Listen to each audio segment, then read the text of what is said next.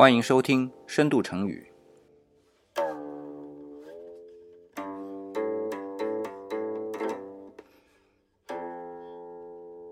我是李想。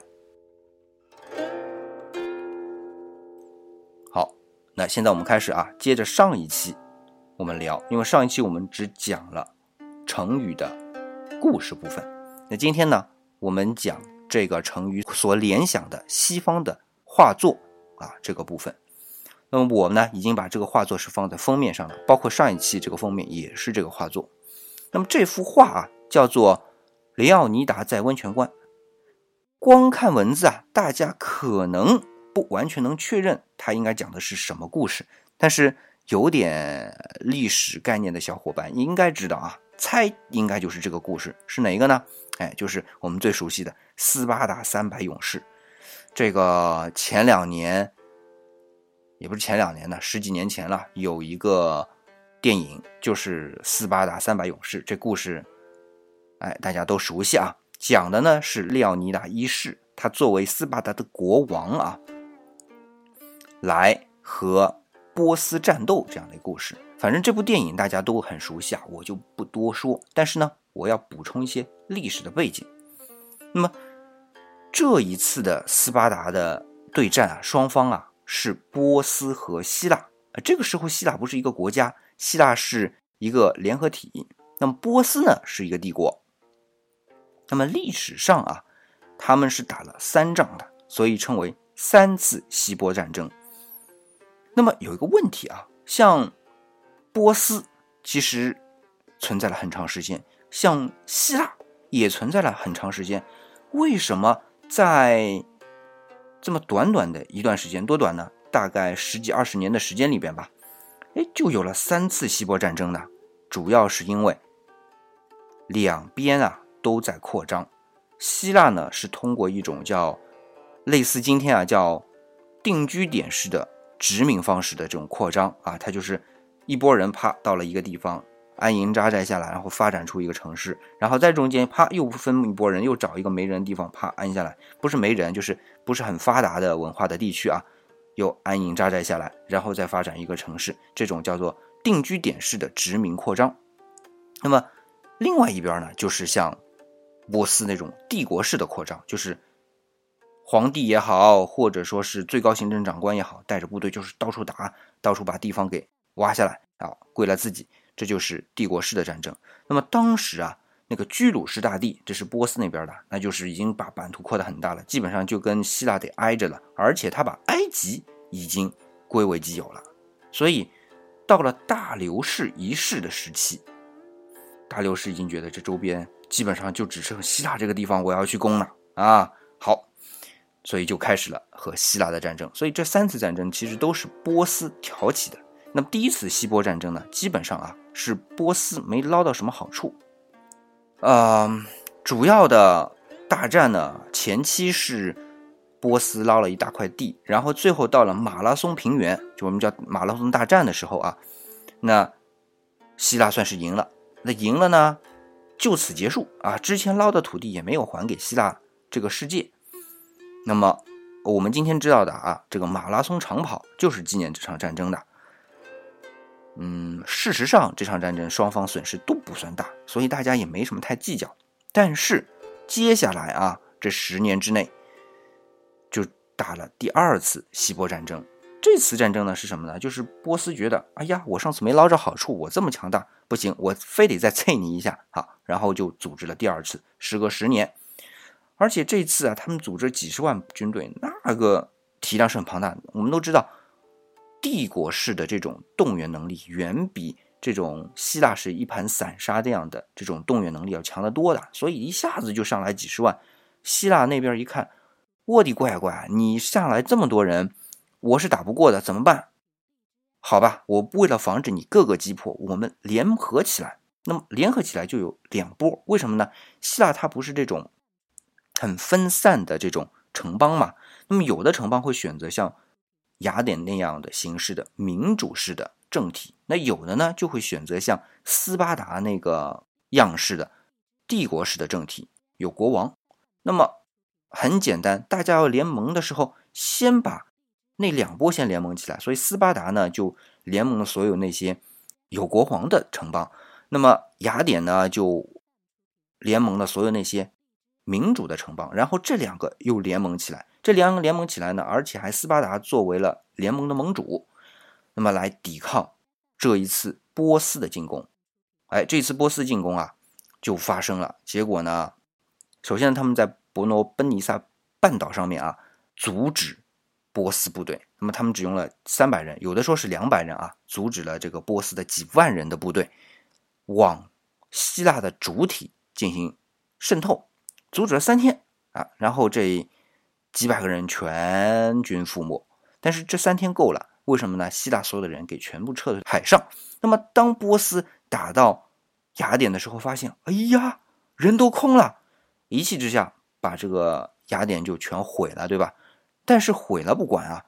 你要的是把人家人给征服呢，人空了，但是你走了，他们人又回来怎么办呢？所以还得打，又找到哦，他们是在海上，好，那么就用海军来打，所以就把这个地面上的战争啊变成了一场海战，而且这个海战的地方呢叫塞萨拉米海湾。萨拉米海湾，我们今天去看世界地图啊，会发现这个地方很窄很小，而波斯呢，他是远道而来啊，他是打着我一定要把你。战胜的这种想法，所以弄得战船都非常大。但是到了这很窄的地方，就发现他船掉头都成问题。所以就是在海上，希腊联军用了这种小船，把波斯的大船给搞翻了，然后把波斯给战胜了。啊，这就是第二次希波战争。那第三次希波战争呢？也是，那回去之后，波斯人还是觉得心里不舒服啊。我兴师动众的来，什么好处没捞着，还打输了，不行，我还得打。他又打，结果呢，希腊人几乎是故伎重演，再来一次转移，在陆地上我打不过你，我把你引到海上，咱们来打。结果又是把波斯打得一败涂地。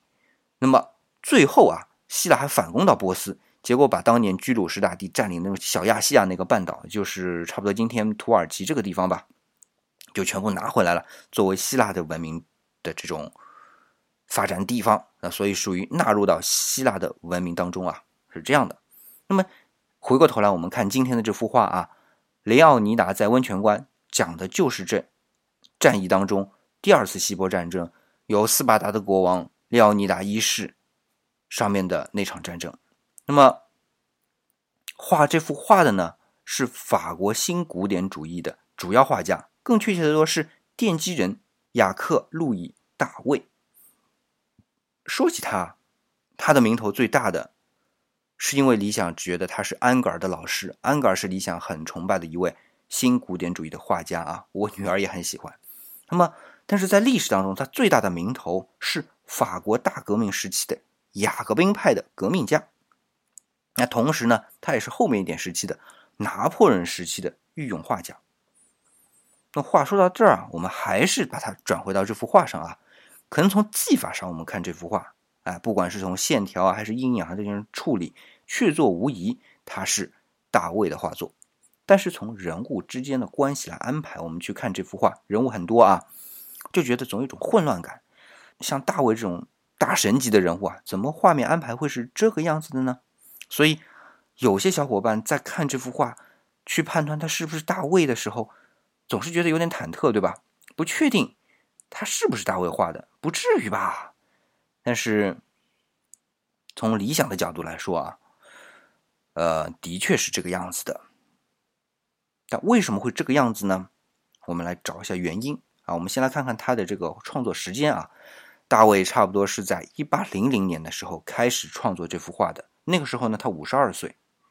那么接下来在五年的时间内啊。他陆陆续续的一直在做这幅画，就画的很用心。但是到一八零五年之后，他就放弃了这幅画。直到什么呢？一八一三年或者一八一四年的时候，他又重新画这幅画，对他进行创作。他整个这幅画的完成呢，应该是一八一四年到一八一五年期间。那么，李想为什么要把这些时间都列给大家呢？大家别忘了。大卫是雅各宾派的革命者，所以雅各宾派在前期就是一七九几年的这些主张啊，被证明是不适合法国的，因为他们是用的是什么？是专制的这种体制。所以呢，差不多在一七九五年啊，理想记不得了，这个大革命的时间太多啊，好像就有了什么叫热月政变，就把雅各宾派给压下去了，然后呢，又复辟了这个法国的王朝。那么这个时候呢，拿破仑呢是到埃及去打仗，也没打赢啊，但是带了一大波人，这中间就有大卫，他是觉得拿破仑是有希望能够将来为法国争取到更多的民主的。那么到了一八零零年的时候，拿破仑通过雾月政变建立了法兰西第一共和国，啊，但是到第二年呢，他又。把自己加冕成法兰西皇帝嘛，就变成了法兰西第一帝国。那么我们今天看到的非常著名的两幅油画啊，一幅是拿破仑加冕大典，第二幅呢是跨越阿尔卑斯山圣伯纳隘口的拿破仑。这两幅画就是那个骑着马的那幅画啊，都是由大卫创作的，而且时间都是在一八零零年。可见啊，这一年是他怀揣这种革命的梦想。但是呢，自己的这种主张又不被当时所接受，那么又看到了拿破仑这样一个人物，他就把所有的希望都寄托在他身上了。但是，他又看见了拿破仑身上一种危险的信号，所以呢，用雷奥尼达在温泉关战役的这种感觉来隐喻拿破仑未来的道路。可是到了一八零五年，拿破仑亲自带军啊，战胜了。第三次反法同盟，而且呢，把法国啊带入到一个从未有过的这种，在他们看来是世界当中的国家的最高地位。那你想，这个时候大卫再用廖尼达一世来隐喻拿破仑，似乎就不合适了吧？所以他就停止了这幅画的创作，这也说得过去。但是你要知道，所有的事情都是。月满则盈，对吧？当你事情达到最高顶峰的时候，就开始往反方向发展了。那么这个时候，拿破仑不是进攻俄国就失败了吗？回来之后，在一八一三年啊，一八一三年啊，第六次反法同盟就开始进攻法国了。那么这一次呢，拿破仑就没有再阻挡住反法同盟的进攻。那么到了一八一四年，拿破仑在巴黎就签订了退位诏书，也就是他输了嘛。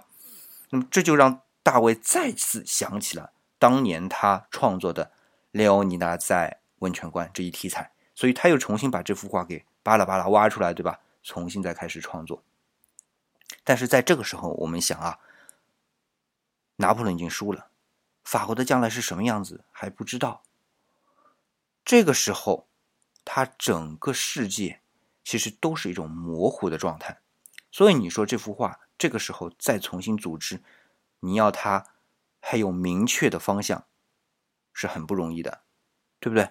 所以，我们从这个历史背景来看这幅画啊，就会觉得能理解为什么这幅画人物之间的关系是有相互冲突的。说老实话，不冲突才怪呢。那么，我们反过来再说啊，在这样一种特殊的时期，不管是列奥尼达一世，还是拿破仑一世，甚至是大卫自己，我们用。教德捉情这个成语来概括他们，不管是他们的德行啊，拿破仑我们都知道啊，那列奥尼达也知道啊，包括大卫自己也是，就是德行，包括他们的这种功绩，其实都是概括得到的，也都是说得过去的，对吧？好了，那么今天呢，我们是把这幅画给分享完了，我们来做一个总结啊。第一个呢，就是。列奥尼达一世是在第二次希波战争当中率领三百勇士拖延了几万的波斯军队，而使得希腊联军呢有时间撤退，并把战场转移到海上，最后在海战中赢得了胜利。那么第二，雅各路易大卫呢不只是著名的新古典主义画派的奠基人，也是雅各宾派的革命者，他也是拿破仑时期的御用画家。那么第三点，雷欧尼达在温泉关这幅作品是大卫隐喻拿破仑的作品。那中间呢曾经多次中断过，后来因为第六次反法同盟的胜利而重新开始创作。所以画面间的人物冲突啊，它就是体现了这个作画的过程，或者说这个革命的起伏的过程。那好了，今天我们把这一幅画跟大家分享了，也跟我们今天要分享的成语“教得捉情”联系在一起。啊，也花了很多时间了，那我就不再继续往下讲了。也希望大家啊能够来关注理想主义的公众微信号“李氏木子李”。那同时呢，理想还有另外一个专辑叫《华丽古典巴洛克》正在进行，这是一个文字版的，啊，当然是要付费的。大家可以在公众号里面找到入口来给理想捧场。好了，再次感谢大家，我们下期再见。